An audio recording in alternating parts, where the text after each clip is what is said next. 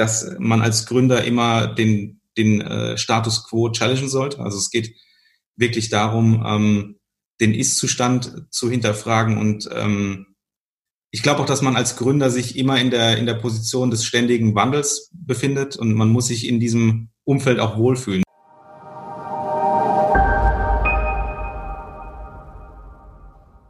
Willkommen zu Innovation Mindset. Der Podcast von Professor Dr. Stefan Lacher, Experte für Innovationsmanagement an der Hochschule für Wirtschaft und Gesellschaft Ludwigshafen, sowie Resa Mehmann, leidenschaftlicher Startup und Innovation Geek. Heute schauen wir gemeinsam hinter die Kulissen der Instafo GmbH. Das Thema, wie Instafo durch intelligente Recruiting-Software und einen Rollentausch im Bewerbungsverfahren auch in Zeiten des Fachkräftemangels gefragte Talente mit den passenden Arbeitgebern zusammenbringt. Unser heutiger Gast ist mit seinem Startup in einer sehr spannenden Phase der Entwicklung. Und zwar in der Transition vom Startup zu einem Scale-up. Bevor wir darauf eingehen, welche Herausforderungen es in dieser interessanten Scale-up-Phase gibt, starten wir direkt mit der ersten Frage an unseren Gast. Hi Daniel, vielen Dank, dass du heute mit dabei bist. Hi. Für unsere Hi. Zuhörer, wer bist du und was machst du? Ja, also hi, erstmal vielen Dank, dass ich hier heute äh, zu Gast sein darf. Ähm, vielen Dank auch für die, die kurze Intro. Also ich bin Daniel, bin äh, Gründer und Geschäftsführer von Instafo. Instafo ist eine sogenannte Reverse Recruitment Plattform, die als eine Art Marktplatz fungiert und auf diesem Marktplatz Arbeitgeber und Arbeitnehmer zusammenführt, in dem Sinne, dass wir versuchen, dem Arbeitnehmer den bestmöglichen Job zu vermitteln und führen diese in, durch einen Matching-Algorithmus auf der Plattform zusammen und guiden sie dann über den Interviewprozess hinweg bis zur hoffentlich erfolgreichen Einstellung ähm, ans, ans Ende des, äh, des erwünschten Ziels. Wie lange gibt es euch schon? Wie groß seid ihr momentan? Bei uns gibt es äh, mittlerweile seit äh, Oktober 2014. Da haben wir gegründet, haben natürlich wie viele Startups zu Beginn äh, mehrere Learnings äh, vollzogen, die dann zu verschiedenen Iterationsstufen geführt haben und waren eigentlich erst wirklich mit der Plattform live äh, Anfang 2016. Vielleicht eine Frage hier. Du sagtest, ihr macht Reverse Recruitment. Ähm, jetzt gibt's ja natürlich in dem Bereich ganz viele Begrifflichkeiten, ne? irgendwie Plattformen, ja. äh, Jobplattformen und Headhunter und Personalvermittler äh, und ähnliches. Kannst du das vielleicht mit diesem Reverse Recruitment nochmal etwas genauer erläutern, wie ja, seid ihr da in dem Bereich positioniert? Wie grenzt ihr euch ab auch zu existierenden Angeboten, dass wir das vielleicht nochmal etwas tiefer verstehen? Ja, sehr gerne. Also grundsätzlich äh, ist zu dem Thema Reverse Recruitment zu sagen, dass es, dass es erstmal an sich ein, ein, ein umgedrehter Ansatz ist. Das heißt also, Unternehmen bewerben sich bei dem Kandidaten und nicht wie gewöhnlich der Kandidat beim Unternehmen. Und warum das äh, aktuell ein, ein, sehr starker Trend ist und warum wir auch glauben, dass der weiter in Zukunft äh, vorhanden sein wird, ist, weil sich der, der Markt, also der traditionelle Arbeitgebermarkt hin zu einem Arbeitnehmermarkt entwickelt hat. Und das bedeutet, das bedeutet für uns natürlich, dass wir zum einen darauf achten müssen, dass wir äh, ein Tool entwickeln, das sich sehr stark auf den Kandidaten fokussiert, weil jetzt entgegen dem, was traditionell äh, klassisch da war, dass eben Unternehmen Stellen ausgeschrieben haben und sich dann Kandidaten in einer Art ähm, Bewerbungsprozess oder, oder wie gesagt auch in, in einem in einer Art ähm, Bittstellerposition befunden haben, dass das heute eben nicht mehr der Fall ist. Und ähm, da unterscheiden wir uns äh, entgegen dem Wettbewerb insofern, dass wir eben nicht wie klassische Stellenbörsen einfach nur Jobs offerieren, die dann vom Kandidaten durchforstet werden, sondern eben den Kandidaten über einen Sign-up-Prozess auf unsere Plattform lassen und dann eben gemäß seiner Bedürfnisse und Wünsche ihm die bestmöglichen Positionen vorselektieren und ihn versuchen auch direkt in einen Bewerbungsprozess zu bringen, ohne dass er klassische Bewerbungsunterlagen äh, bei uns auf der Plattform hinterlegt. Und vielleicht da nochmal die Nachfrage, dieses Matching, wie darf man sich das vorstellen? Ist das ein Prozess, wo ihr Mitarbeiter habt oder ist das irgendwie automatisiert? Ja, also das Matching ist bei uns äh, automatisiert. Ähm, wir gleichen dort Skills, also klass ganz klassisch Skills mit den äh, Anforderungen der Stellenprofile ab, aber auch die Wünsche des Kandidaten zählen in dieses Matching hinein. Und ähm, wir versuchen auch nicht nur einen klassischen Skill-Abgleich zu vollziehen, sondern auf Basis der Daten, die uns zugrunde liegen, können wir Wahrscheinlichkeiten und Ähnlichkeiten zu bestimmten Bereichen, aber auch ähm, Branchen errechnen, die uns dann Aufschluss darüber geben, dass eine Position für den Kandidat die richtige sein kann oder eben auch nicht. Mhm. Also es ist nicht klassisch äh, Java matches Java, sondern wir schauen uns das Gesamtprofil an, das Gesamt-Skillset-Profil und können dann eine äh, Ähnlichkeit zu einem Jobprofil errechnen, auch wenn die, wenn die äh, Skills als Einzelnennung gar nicht vorhanden sind. Mhm. Mhm. Interessant. Zu deiner Rolle im Unternehmen. Du bist ja Gründer und Geschäftsführer bei Instafo und du hast einen sehr interessanten Titel, Chief Visionary ja. Officer. Was macht ein Chief Visionary Officer? Genau, also das ist ein bisschen äh, der, ich sage jetzt mal, dem äh, der Entwicklung von Instafo geschuldet zu Beginn. Als wir, also ich und mein Co-Founder gegründet haben, waren wir natürlich in der in der Rolle, dass wir ähm, unsere Bereiche schon äh, in gewisser Weise verteilt haben. Also ich war damals zuständig für die Aufbau des Produkts, deswegen war gerade zu Beginn von Instafo äh, mein, äh, mein Profil etwas stärker gefragt als, als seines. Er ist, er ist die operative Geschäftsführung bei Instafo und vertritt und äh, nimmt die Position des CEO ein. Und äh, ab einem gewissen Punkt haben wir gesagt, okay, es klappt nicht mehr ganz, gerade auch, weil er für die Investor Relations zuständig ist und wir da einen klareren Cut haben wollten, äh, wo wir dann gesagt haben, wir müssen eigentlich diese Rollen klar benennen. Co-CEO-Position war für uns nicht äh, zielführend genug, weil, weil es einfach nicht klar ist, wer macht was. Und ähm, da haben wir uns dann damals so entschieden, die, die Rollen in dem Sinne zu verteilen, dass ich eher den, den Part mit der, den, den produktlastigen Part, der, der oder auch in Richtung Weitsicht, wohin entwickelt sich der Markt, wohin muss sich unser Produkt entwickeln und was kann Instafo in der Zukunft sein, äh, einnehmen und eher äh, klassisch die, die, die Rolle der, der operativen Geschäftsführung übernimmt, wo es dann darum geht, die Zahlen im Blick zu behalten, aber auch die Organisation äh, zu, äh, mitzustrukturieren und äh, eben auch ähm, das Reporting an, an unsere Investoren zu gewährleisten.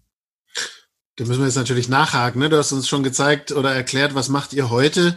Wenn wir aber schon den Chief Visionary Officer haben, interessiert natürlich sofort, wie sieht denn eure Vision aus, eure aktuelle? Wo wollt ihr das Unternehmen hinführen?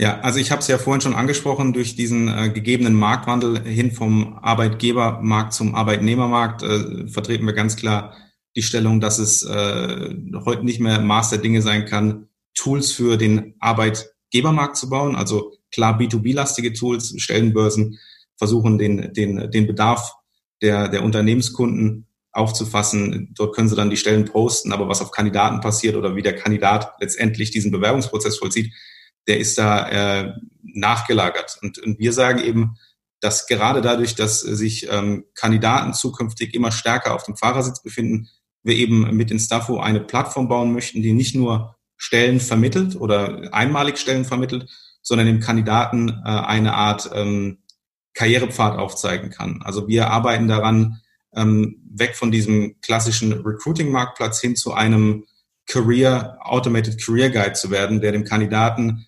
ähm, Potenziale aufzeigt, Optionen aufzeigt, ihm aber auch klar darlegt, was er dafür tun kann und wie er sich dorthin entwickelt. Und ähm, das ist vielleicht vergleichbar mit dem Bereich der, der Fußballspielerberater, die man heute hat. Also da hat jeder äh, Profi hat da einen eigenen Spielerberater, der ihn betreut, der ihn aber auch ähm, versucht, äh, Optionen zu öffnen und dann die Transfers letztendlich mit ihm vollzieht, aber auch danach immer weiter betreut. Und äh, da möchten wir eigentlich mit ins Instafo hin, dass ähm, Kandidaten oder Professionals aus äh, jetzt zunächst mal Spezialistenbereichen, aber wir glauben auch, dass wir das später weiter öffnen können, uns da als ihr ähm, ihren Coach sehen, äh, ihren Berater sehen, den sie nutzen, um einfach eine klare Transparenz auf den Markt zu erhalten, zu sehen, wo sie sich hin entwickeln können, was sie sich aneignen müssen und welche Jobs dann vielleicht in zwei bis drei Jahren für sie äh, eine Option werden könnten. Und ähm, da entsprechend dann auch direkt ins Interview mit unserer Plattform gehen können.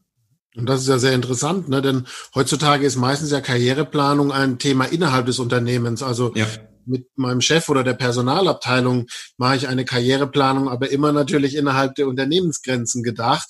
Ihr würdet das also quasi weiterdenken und da, wo ich heute alleine gestellt bin, mir zu überlegen, muss ich vielleicht mal doch das Unternehmen wechseln, um den nächsten Schritt machen zu können. Da würdet ihr dann auch langfristig begleitend betreuend ins Spiel kommen. Habe ich das richtig verstanden?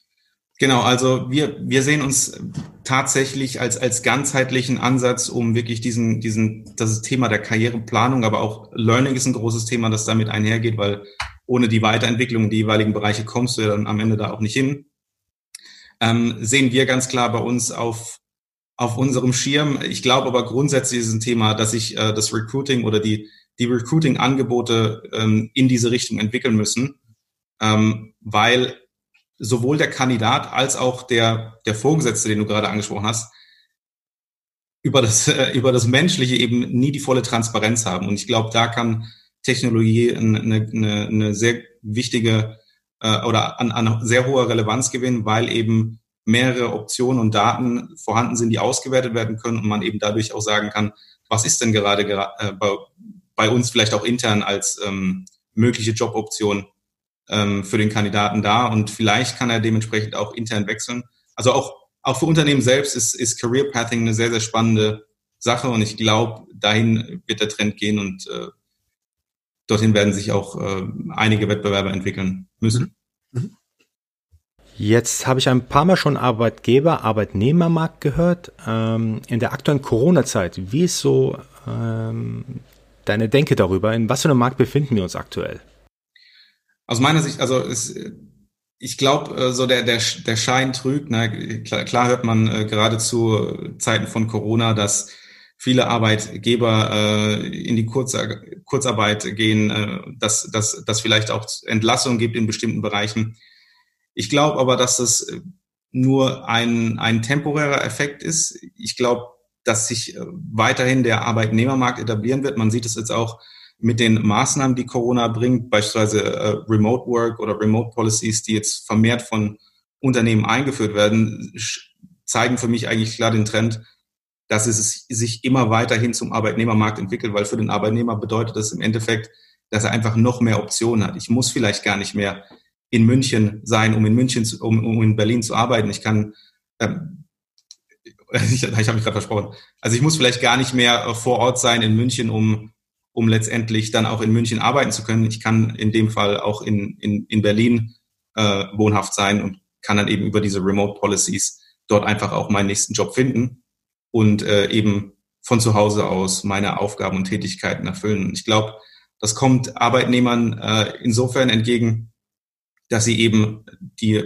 zu Beginn angesprochenen Optionen haben und es eben da immer stärker in die Richtung geht, dass, äh, dass es Tools geben muss, die, die das äh, für den Arbeitnehmer optimieren und ihm da auch klare Optionen aufzeigen und ihm helfen, dann auch die für, für ihn richtigen äh, Stellen zu ergattern. Hm. Und ich könnte mir vorstellen, es kommt jetzt wahrscheinlich auch nochmal im Nachgang zu Corona eine große Diskussion, kritische Infrastrukturen, kritische Produktion. Da haben wir vielleicht die Globalisierung einen Schritt zu weit getrieben in manchen Bereichen, ähm, was dann auch wieder in dieses Thema wahrscheinlich genau einspielen wird. Ja. Ne? Das, äh, oftmals ja das Problem ist, hier die richtigen Fachkräfte auch zu bekommen. Ja, ja. Mhm. Und ähm, aufgrund der aktuellen Situation mit Corona, wie sehr seid ihr davon betroffen als Arbeitgeber jetzt in dem Fall? Oder hat es Auswirkungen auf euren Umsatz gehabt? Also wie seid ihr mit der Situation umgegangen? Also Auswirkungen hat es ähm, für uns natürlich. Also ich glaube, die gesamte Recruiting-Branche war davon betroffen, weil in Zeiten der Unsicherheit erstmal äh, des Naheliegens ist, äh, Einstellungen auf, auf Hold zu setzen. Ähm, wir sind da aber in einer ganz guten Position gewesen, dadurch, dass wir äh, nicht nur auf ein erfolgsabhängiges ähm, äh, Placement-Modell äh, setzen, sondern eben auch eine zusätzliche Hiring-Fee für unsere Unternehmenskunden haben ähm, oder License-Fee haben, sorry, die, ähm, die es ihnen ermöglicht, unser Produkt zu nutzen. Das heißt, wir haben da eigentlich schon äh, mit Vertragsabschluss das Commitment der Unternehmen und konnten uns dadurch eigentlich ganz gut in der Krise halten. Und natürlich kam uns auch das Thema Kurzarbeit entgegen, das uns da geholfen hat, äh, diese Krise zu durchschiffen. Wir sind noch nicht ganz durch, sehen aber, dass die Zahlen jetzt wieder anziehen und äh, sind dem sehr, sehr positiv gestimmt, dass wir da in den nächsten Monaten äh, wieder voll durchstarten können. Du hast gerade License Fee gesagt. Ähm, ich glaube, typisch eigentlich in eurem Markt ist wahrscheinlich über eine Hiring Fee zu sprechen. Kannst du noch mal kurz darauf ja. eingehen, für was diese License Fee erhoben wird und wie genau das vonstatten geht? Genau, also wir haben äh, zu Beginn von Instafo haben wir damit begonnen, kla klassisch äh, erfolgsabhängig zu arbeiten. Das heißt, nur bei Besetzung dieser Hiring Fee äh, von den Unternehmen ähm, zu, zu einzunehmen. Wir haben aber dann im Verlaufe gemerkt, dass uns einfach gerade als junges Startup oftmals das Commitment der, der Unternehmenskunden gefehlt hat. Das heißt, wir hatten Stellenaufträge, die wir bearbeitet haben, aber äh, einfach nicht genug Response Rates von den Unternehmen, es war nicht genug Aktivität auf der Plattform und haben dann für uns damals den Entschluss getroffen, das Ganze auf einen äh, auf eine License Fee runterzubrechen, die es uns ermöglicht, ein größeres Commitment von unseren äh, B2B-Kunden zu erhalten. Und das war für uns genau der richtige Schritt. Die Kunden nehmen das an. Sie haben damit die Möglichkeit, wie gesagt, alle Services äh, unserer Plattform zu nutzen und äh, haben dann nochmal zusätzlich die Pauschale, die fällig wird, wenn es zur Einstellung des äh, gewünschten Kandidaten kommt. Super, das heißt, ihr habt durch diese License-Fee auch ein regelmäßiges Grundrauschen an Umsätzen auf jeden Fall im Unternehmen. Genau, das ist der, der positive Nebeneffekt des Ganzen. Das ist das, was uns auch, äh, glaube ich, von den direkten Wettbewerbern unterscheidet, dass wir dieses Hybridmodell haben. Und ähm, ja, wir sind da sehr zufrieden mit. Und was kostet es, euren Service in Anspruch zu nehmen? Das ist ab, abhängig von den äh, Stellenslots. Wir nennen das bewusst Stellenslots und nicht ähm, einfach nur Stellenausschreibungen die du äh, bei uns schalten möchtest. Äh, da geht's, wenn ich um Stellenslots spreche, geht's wirklich darum, diesen über ein Jahr zu buchen. Das heißt, ich kann, wenn ich beispielsweise jetzt den Java-Entwickler suche, diese Stelle besetzen und kann danach eine neue Stelle wieder einstellen über diesen Slot. Wenn ich aber jetzt einen hohen Bedarf habe als Kunde, kann ich auch mehrere Stellenslots buchen und daran bemisst sich unser License-Modell. Das heißt, es geht von 2,8 bis 10.500 im Jahr. Und darüber hinaus haben wir dann nochmal eine pauschale Hiring-Fee, die nur bei Besetzung der Position äh, zustande kommt, die sich bei im Schnitt äh, 6.000 Euro ähm, bemisst. Und als Bewerberin, als Bewerber muss ich da auch was zahlen oder ist das alles auf der Arbeit, Arbeitgeberseite dann sozusagen auf der Stellenausschreibungsseite? Ähm, als Arbeitnehmer ist alles komplett kostenfrei. Also wir möchten da bewusst keine Hürden für unsere Arbeitnehmer mhm. ähm, aufbauen. Ähm, selbst mit der, mit der Vision dahingehend, dass wir für den Arbeitnehmer als eine Art Karriereberater fungieren, mhm. äh, haben wir bis heute jetzt noch kein Ziel, äh, die, die Kandidatenseite zu monetarisieren. Mhm. Okay. Ganz am Anfang haben wir ja auch Scale-Up gesagt. Ihr seid in einer ja. interessanten Transition hin zu einem Scale-Up. Kannst mhm. du darauf eingehen, wo in dieser Transition befindet ihr euch? Was sind so die aktuellen Herausforderungen? Was unterscheidet die Scale-Up-Phase von eurer Startup-Phase? Ja, also es ist ein sehr, sehr spannendes Thema, weil wir da uns äh, ganz akut damit aktuell beschäftigen. Also wie ich schon gesagt habe, zu Beginn ähm, des, des Startups oder von den Staffo war es natürlich notwendig, äh, Investoren von der Thematik zu überzeugen, den Proof of Concept für das Produkt zu schaffen, erste Kunden zu gewinnen und über verschiedene Iterationen dahin zu bringen, dass wir sagen, okay, wir können darauf weiter aufbauen. Das war so die Phase, in der, in der ich hauptsächlich ähm, meine oder den, den Fokus hatte. Äh, mittlerweile befinden wir uns in einer Phase, wo wir die Organisation so strukturieren müssen, dass wir auf dem, auf dem Erlangten weiter aufbauen können. Das heißt, für uns geht es darum, crossfunktionale Teams zu etablieren, um einfach noch effektiver und schneller Iterationen durchzuführen, aber auch das Gesamt-Know-how aus den verschiedenen Bereichen ähm, der Organisation, die doch jetzt ähm, schon etwas größer ist, wieder in das Produkt einfließen zu lassen und auch die richtigen Maßnahmen zu treffen. Wir haben dazu auch ein, äh, wir nennen das Leadership-Team etabliert, ähm, das in den verschiedenen Ressorts die, die, die Bereiche dann auch führt und wir tragen diese Informationen gemeinschaftlich zusammen und entscheiden dann auf der Basis, was für uns die nächsten Schritte sind und äh, strukturieren das quartalsweise über, über OKRs. OKRs sind ja auch ganz spannend. Ja. Könntest du vielleicht ein bisschen auf das Thema OKR eingehen? Also was mich jetzt persönlich interessieren würde, ich bin mir gar nicht sicher, inwieweit man Visionen innerhalb von OKRs umsetzen kann. Man arbeitet ja mit Key Results. Wie geht ihr bei Instafo damit um? Also wenn du jetzt als Chief Visionary Officer sagst, okay, ja. wir wollen jetzt in diese Richtung rennen, wie setzt du das beispielsweise quartalsweise ähm, bei euch in den OKRs um? Wie machst du das? Vielleicht ganz kurz nochmal für die Zuhörer OKRs, Objectives and Key Results, ne? falls da mhm. jemand nicht mitarbeitet, das nicht kennt.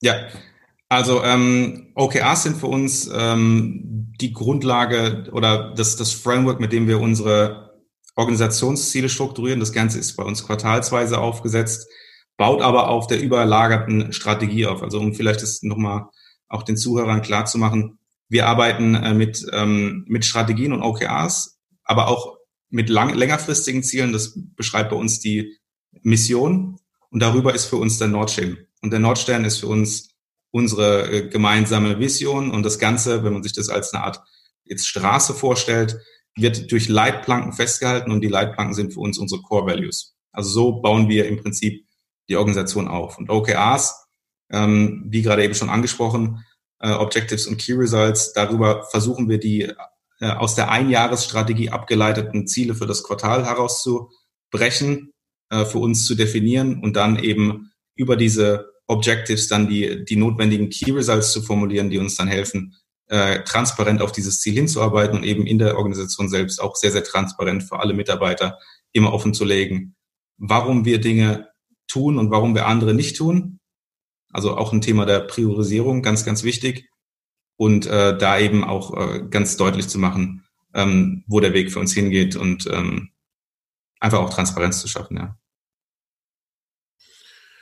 Du hast Core Values gesagt. Kannst ja. du darauf eingehen, wenn du sagst, eure Core Values sind die Leitplanken, was aus meiner Sicht auch Sinn macht? Ja. Was sind Values denn für euch oder für dich persönlich? Ähm, also ich, ich persönlich bemesse Values einen, einen sehr, sehr hohen Wert, weil ich glaube, dass Werte oder die, die Wertegemeinschaft äh, immer, immer so das, das höchste Gut sein sollte, dadurch, dass Werte nur schwer veränderbar sind. Also Werte sind erlernt, ähm, sind also, wie, wie gerade beschrieben, nicht oder kaum veränderbar, in, in nur ganz krassen Extremsituationen aus meiner Sicht.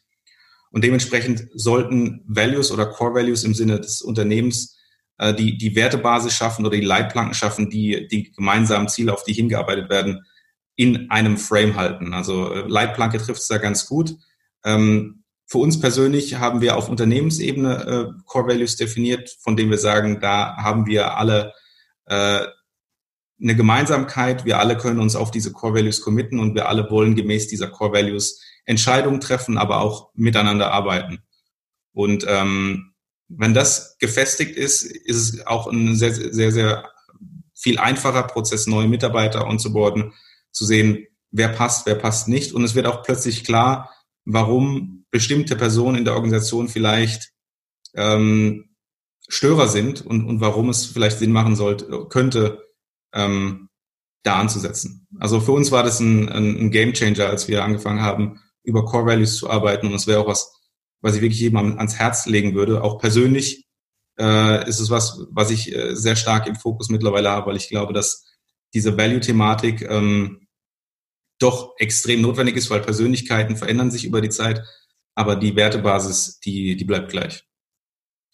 Ja, und wie du sagst, eine Unternehmenskultur oder dann auch abgeleitete Innovationskultur sind so wichtig, aber werden oftmals gar nicht aktiv gesteuert. Und gerade in den frühen Jahren eines Unternehmens kann man es ja eben noch sehr bewusst steuern. Es wächst teilweise anfangs vielleicht automatisch, aber hast du irgendwie einen Moment, wo du gesagt hast, äh, das war für dich der Augenblick, wo es nicht mehr automatisch gehen durfte, sondern jetzt hast du das bewusst als Thema aufgegriffen oder war das vom ersten Tag an ein Punkt für dich, den du aktiv gesteuert hast?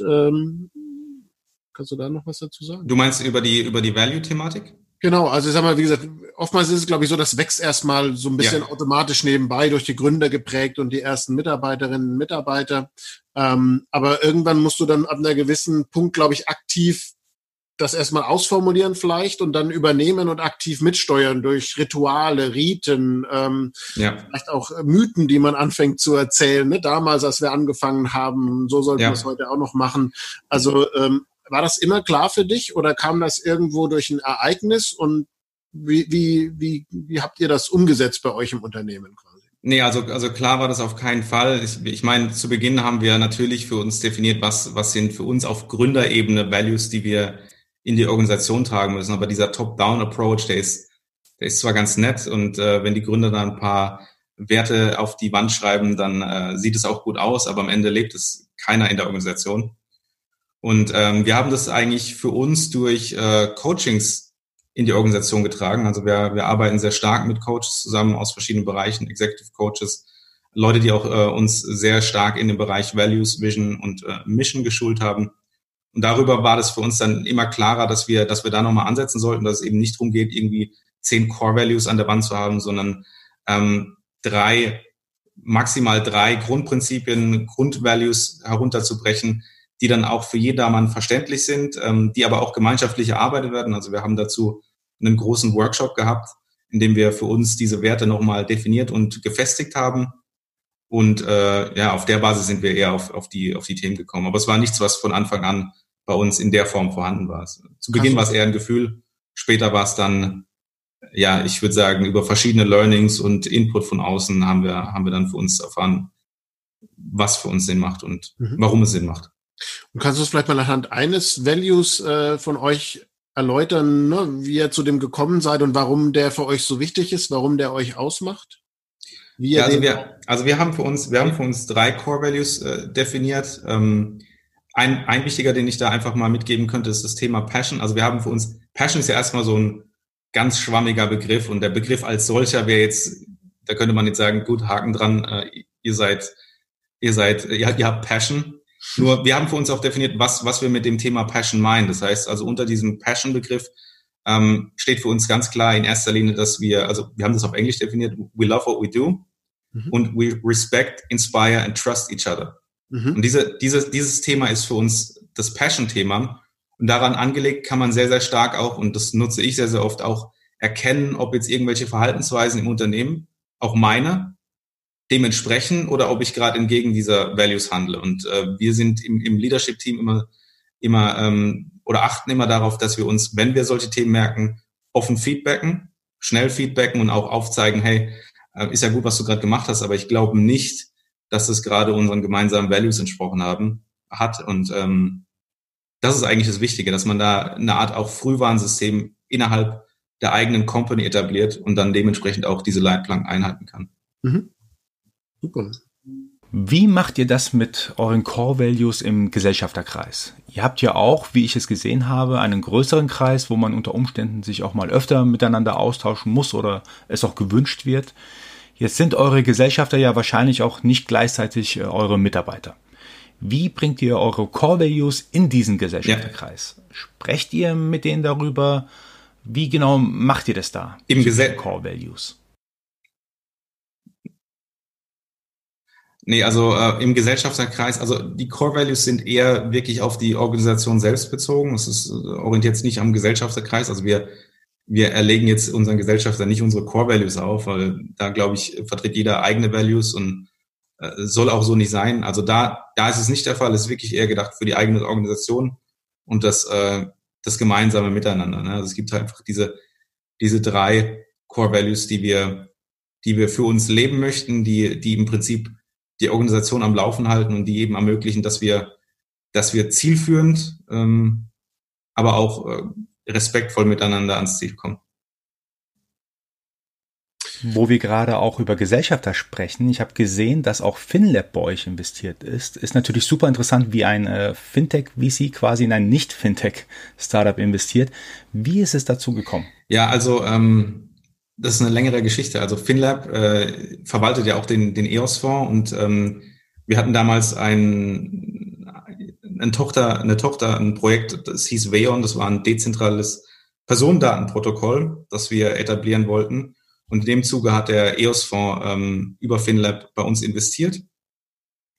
Ähm, ja, wir, wir haben auch ein ICO in dem Zuge geplant, aber der damalige Markt ist dann äh, eingebrochen und äh, dann haben wir uns dazu entschieden, strategisch äh, anderweitig diesen Blockchain-Case zu vollziehen. Und ähm, ich glaube, heute sind alle happy. Ähm, ist nicht ganz so gelaufen, wie wir uns damals vorgestellt haben, aber ähm, wir haben da eine Lösung für uns gefunden und ja, wichtig ist, dass alle glücklich sind.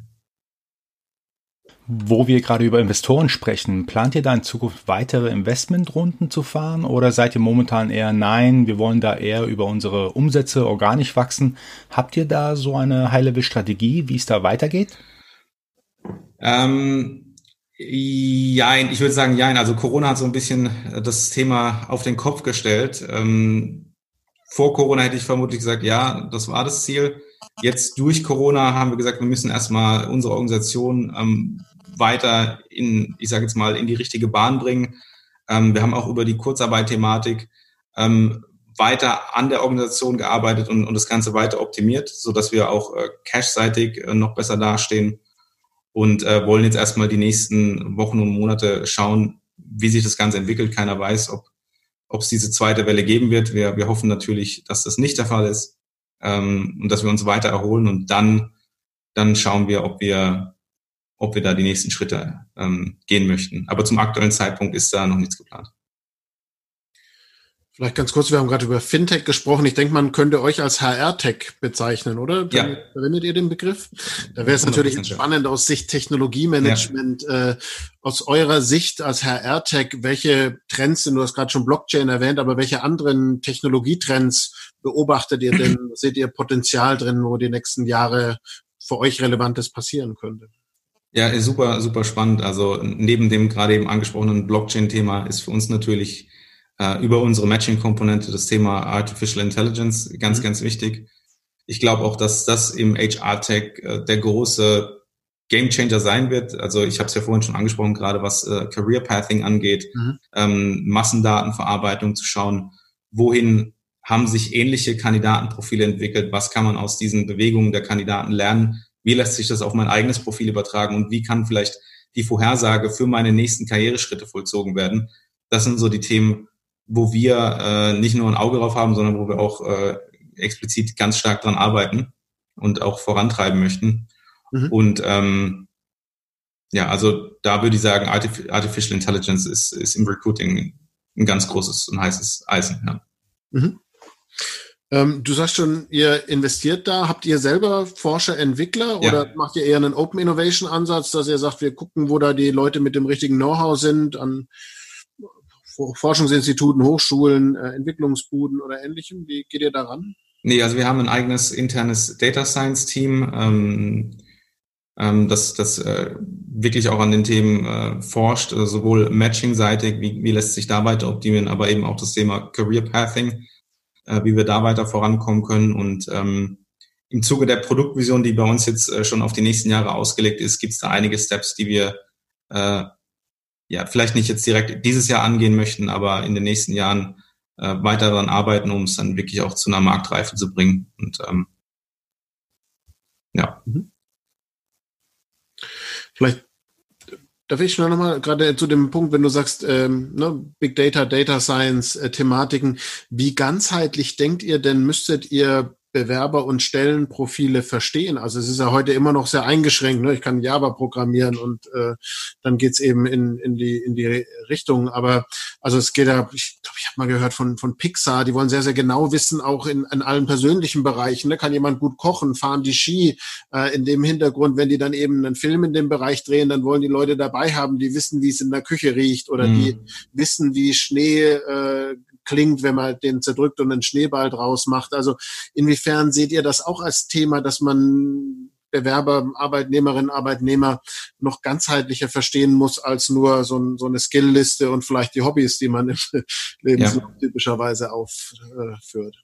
Also klar, ein ganzheitliches Verständnis ist, ist sehr, sehr wichtig. Wir betrachten aber nicht jetzt die Einzelperson, sondern eher Profile aus bestimmten mhm. Kategorien und schauen uns eben an, wie der, wie der spezifische Werdegang war. Also das dass man dann schaut, okay, der Senior Data Scientist in einem Corporate, welche Schritte hat er genommen? Was waren die Karriereschritte, die bei den meisten Kandidaten vollzogen worden sind? Dass man da eben daraus ähm, Learnings generieren kann, die man im Umkehrschluss dann natürlich auch wieder an die jeweiligen Profile herantragen kann. Darüber hinaus, und du hast gerade angesprochen, geht es aber natürlich nicht nur darum, ähm, diese Skill-Thematiken zu meistern, sondern es ist immer auch ein persönlicher Aspekt. Und wo wir da oder mit welcher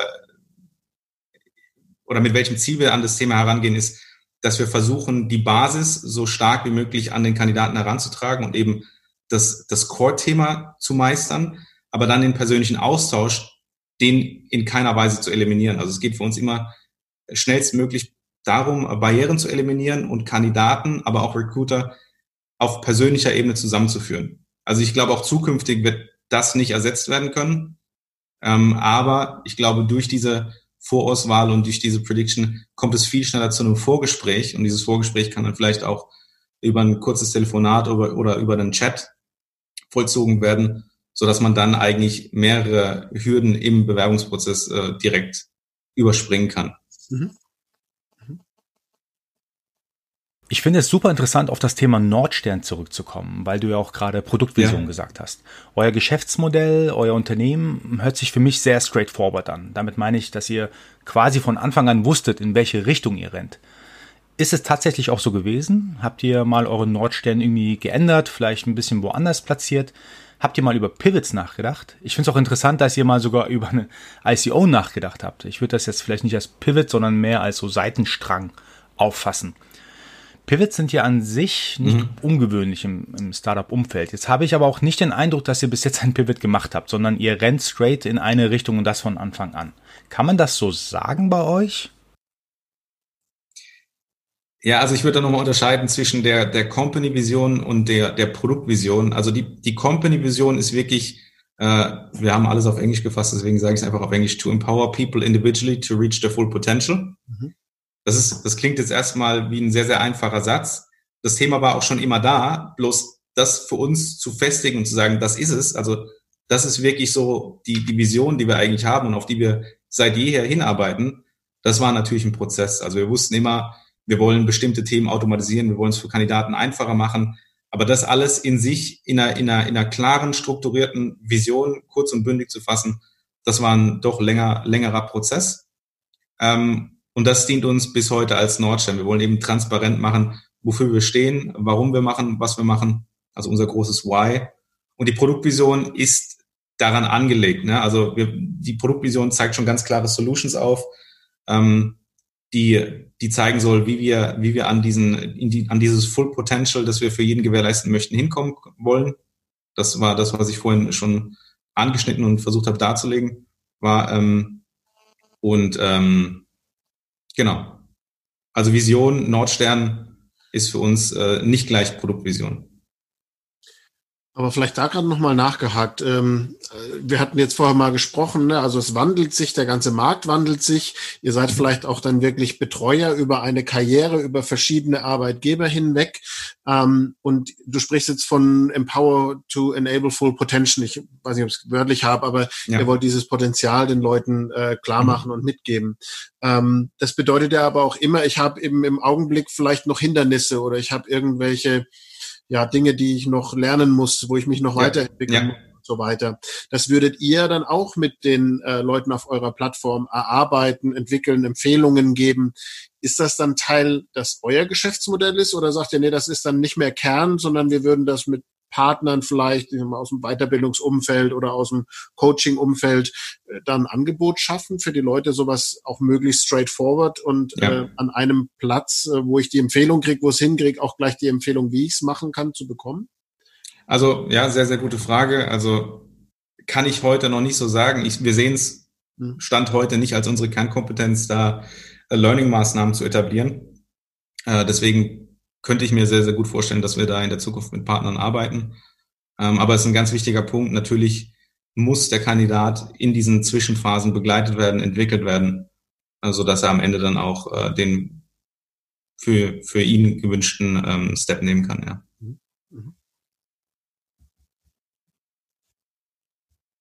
Wo wir gerade über Kandidatenphasen gesprochen haben und vielleicht können wir auch noch mal über die Startup-Phasen sprechen. Du hattest ja schon bereits gesagt, dass ihr am Anfang erstmal einen Investor überzeugen musstet, damit ihr starten könnt. Ja. Jetzt im Nachhinein betrachtet, äh, jetzt hast du ja schon einige Jahre auf dem Buckel mit Instafo, würdest du dein Thema nochmal genauso angehen? Ähm, würdest du irgendetwas anders machen mit den jetzigen Erfahrungen, die du gemacht hast? Ähm, würde ich, würde ich was äh, anders machen. Ich glaube, du, du spielst auf das Thema äh, Fehler an. Ja, wir hatten ja schon mal darüber gesprochen gehabt, über die Definition von Fehlern und Learnings oder Fehler versus Learnings. Kannst du dazu ja. ein bisschen was sagen? Also ob ich was anders machen würde, ich glaube, mit zum heutigen oder zum heutigen Wissensstand würde ich es, also anders verm vermutlich, aber das Thema Fehler sehe ich tatsächlich nicht, weil ich der Meinung bin, dass, äh, dass die Beurteilung von Fehlern immer nur ähm, oder Fehler eigentlich nur in einem, in einem Konstrukt entstehen können, das klare Prozessschritte vorgibt, aber ein Thema wie ein Startup oder, oder das Leben an sich ähm, ja eigentlich keine klar definierten Prozessschritte vorgibt und man diesen, diesen, diesen wirklichen Fehler erst in der weit, weit weg äh, Zukunft äh, als in der Retrospektive erkennen kann. Und das würde ich heute so nicht sagen. Ich glaube, die aus allen Themen, die wir bis dahin gemacht haben, haben wir sehr, sehr gute Learnings gehabt. Ähm, ich kann aber nicht sagen, was passiert wäre, wenn ich es zu dem bestimmten Zeitpunkt anders gemacht hätte, ob ich dann heute hier wäre, ob es in Staffo gäbe. Ähm, deswegen, also Fehler würde ich sagen, nein, Learnings definitiv und anders würde ich bestimmte Themen angehen, aber nur aus den Learnings, die in der Phase generiert worden sind. Aber ich würde nicht sagen, dass, dass zu irgendeinem Zeitpunkt irgendwo ein, ein, ein Fehler entstanden ist. Genau. Und was würdest du anders machen heute beispielsweise? Oder wenn du jetzt nochmal starten müsstest, worauf würdest du achten? Naja, wir hatten, wir hatten zu Beginn äh, in, äh, Startschwierigkeiten, was, was die Finanzierung anging. Das, da waren wir noch ein bisschen äh, grün hinter den Ohren. Ähm, da gab es ein paar Themen. Wir hatten aber auch, äh, gerade was das Value-Thema angeht, erst mit der Zeit diese, diese Learnings gemacht, die, die wir eigentlich schon zu Beginn äh, hätten oder hätten gut gebrauchen können. Äh, gerade was äh, die Personalauswahl anging, da haben wir doch sehr viel mitgenommen, äh, Bereiche, in denen wir, in denen wir vermutlich dann anders agiert hätten. Und ähm, das sind so, das sind so Themen, die würde ich, die würde ich definitiv heute anders machen. Aber ähm, ja, Fehler Fehler, also Fehler in dem Sinne nein. Vielleicht da einmal nachgefragt. Wir haben ja auch äh, viele Zuhörer, die selber mit dem Gedanken vielleicht mal spielen, was zu starten. Ihr seid jetzt schon sehr weit und habt da einen erfolgreichen Weg hinter euch gebracht. Du sagst, das Thema Finanzierung war anfangs so schwierig. Wenn jetzt jemand neu an Gründen denkt, äh, hast du Tipps, Tricks, wo du sagst, so würde ich wahrscheinlich mit Finanzierung so als, als Muster vorgehen oder ist es sehr individuell? Ich meine, wir wissen ja, wir sind nicht im Silicon Valley, ne? Deutschland ist doch anders. Hast du einen Tipp?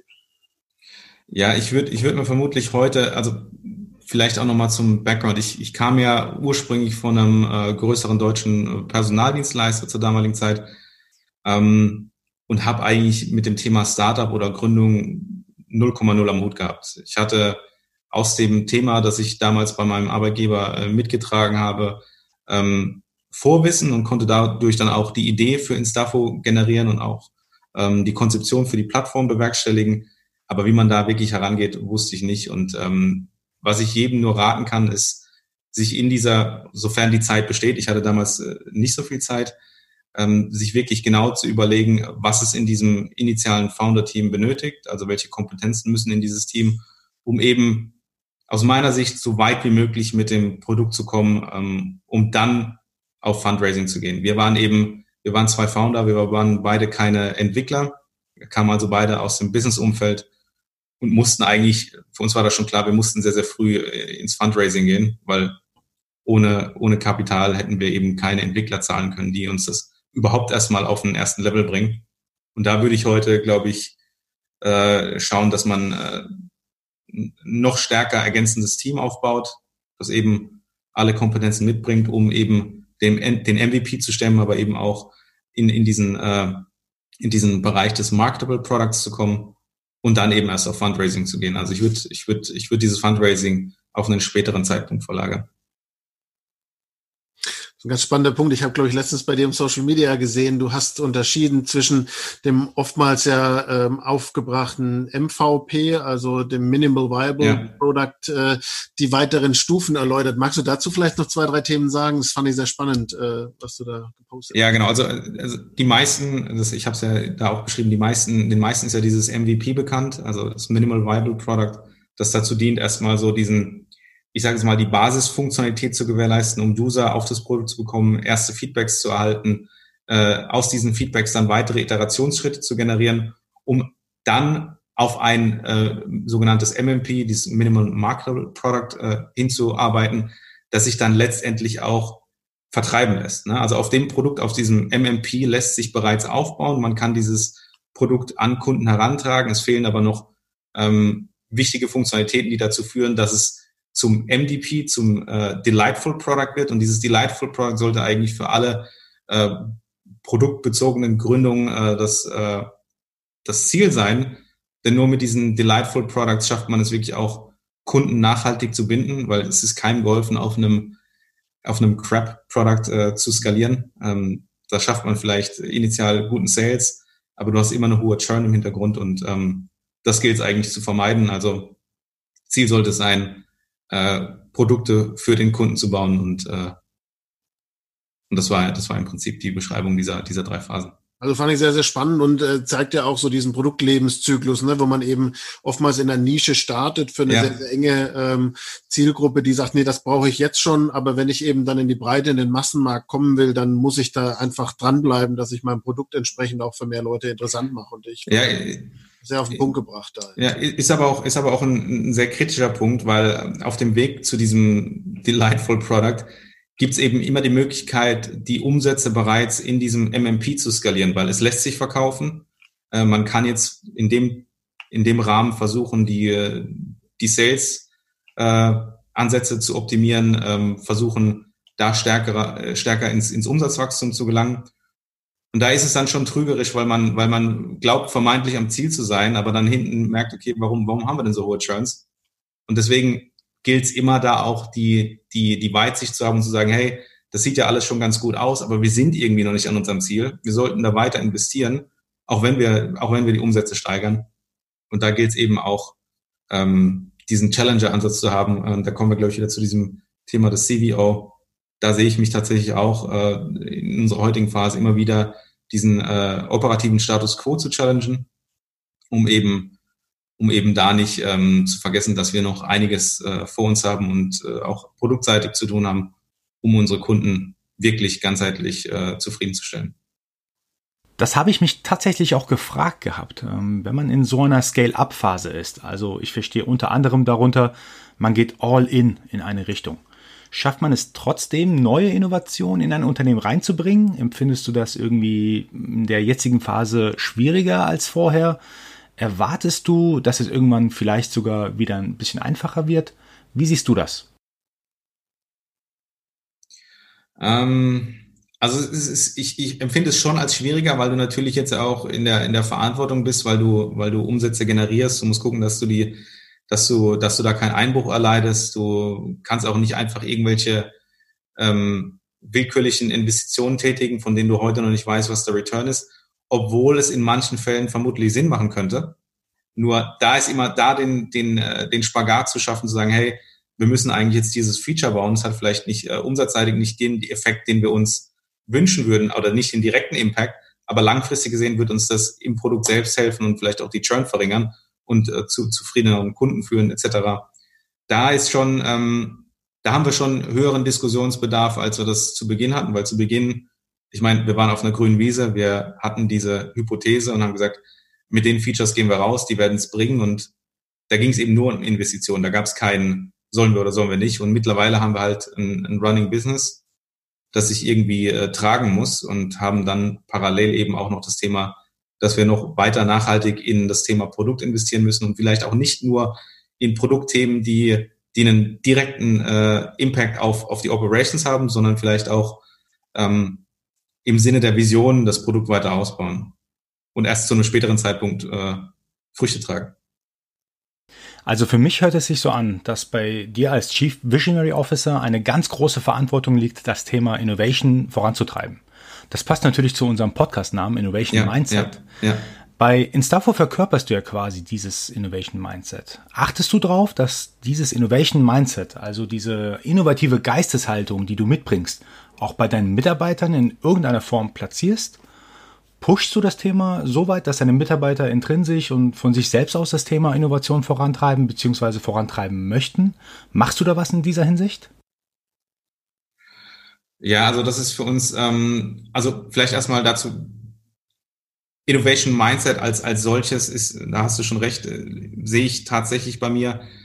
Ähm, Intern in der Organisation versuchen wir es insofern zu etablieren, dass wir die Themen transparent halten, dass wir versuchen, alle unsere Mitarbeiter so gut wie möglich in die Themen zu involvieren. Aber natürlich ist auch da das Thema, dass unsere Mitarbeiter sehr stark auch in den Operations gefangen sind. Das heißt, ähm, da immer, immer den, den Weitblick zu bewahren, das ist sehr, sehr schwierig. Wir, wir versuchen das zu ermöglichen. Wir versuchen unseren Mitarbeitern auch die Möglichkeiten zu geben, diesen oder Raum für diesen Weitblick zu schaffen, also gerade strategischere Themen noch stärker in den Fokus rücken zu lassen. Aber es ist tatsächlich eine Herausforderung, das äh, Woche für Woche äh, gewährleisten zu können. Und äh, ist definitiv was, an, an dem wir arbeiten, ähm, aber von dem ich sagen würde, dass wir es äh, zum heutigen Zeitpunkt noch nicht zu 100 Prozent geschafft haben. Ja, Resa und ich sind auch dabei, so eine Abschlussfrage ähm, zu etablieren, gerade eben zum Thema Innovation Mindset. Uns würden natürlich sehr interessieren und bestimmt auch viele der Zuhörer. Was würdest du sagen, sind denn so ganz wichtige Charakteristika deines Innovation Mindsets, die dich als Gründer erfolgreich sein lassen oder äh, als Unternehmer jetzt auch erfolgreich sein lassen? Ähm, also, in, in, also ich kann jetzt erstmal nur von mir sprechen. Also für mich ist Innovation Mindset äh, oder wo, wo ich das Thema als Gründer sehr, sehr stark sehe, ist, dass man als Gründer immer den, den äh, Status quo challengen sollte. Also es geht wirklich darum, ähm, den Ist-Zustand zu hinterfragen und ähm, ich glaube auch, dass man als Gründer sich immer in der, in der Position des ständigen Wandels befindet und man muss sich in diesem Umfeld auch wohlfühlen. Ich glaube nicht, dass es, äh, dass es sich in dem Maße ändert, dass man irgendwann mal sagt, jetzt, jetzt war's das und das ist tatsächlich auch so ein Learning, dass wir äh, oder dass ich bei Instafo gemacht habe. Ich dachte immer zu Beginn, wenn wir die Stufe erreicht haben, dann sind wir durch. Aber als wir die Stufe erreicht haben, dachte ich, okay, irgendwie, wenn wir das erreichen, sind wir durch. Und es ist irgendwie nie zu Ende, äh, bis es mal zu Ende ist. Und ähm, und das, das ist definitiv was, was eigentlich jeder Gründer mitbringen sollte oder glaube ich auch mitbringt, wenn er diese Phase erreicht, dass er sich da dauernd im, im, im, im Challenging-Modus befindet, im Wandel befindet und auch sich selbst hinterfragen muss, weil ähm, man selbst natürlich auch nicht äh, stehen bleiben darf. Und ähm, das ist eine, eine ganz, ganz wichtige äh, Eigenschaft, die man da mitbringen sollte. Super spannend. Also ich habe einiges mitgenommen. Das Thema Nordstern versus oder mit OKRs. Das Thema Values, ich habe da wirklich einiges mitgenommen. Vielen Dank, Daniel, für deine, ja, danke, deine Zeit ich, heute. Und, danke, dass ich hier sein darf. Ähm, auf jeden Fall. Und ich hoffe, wir sehen und hören uns bald wieder. Ja, freue mich drauf. Danke Super. dir. Ciao. Danke, danke euch auch. Tschüss. Ciao.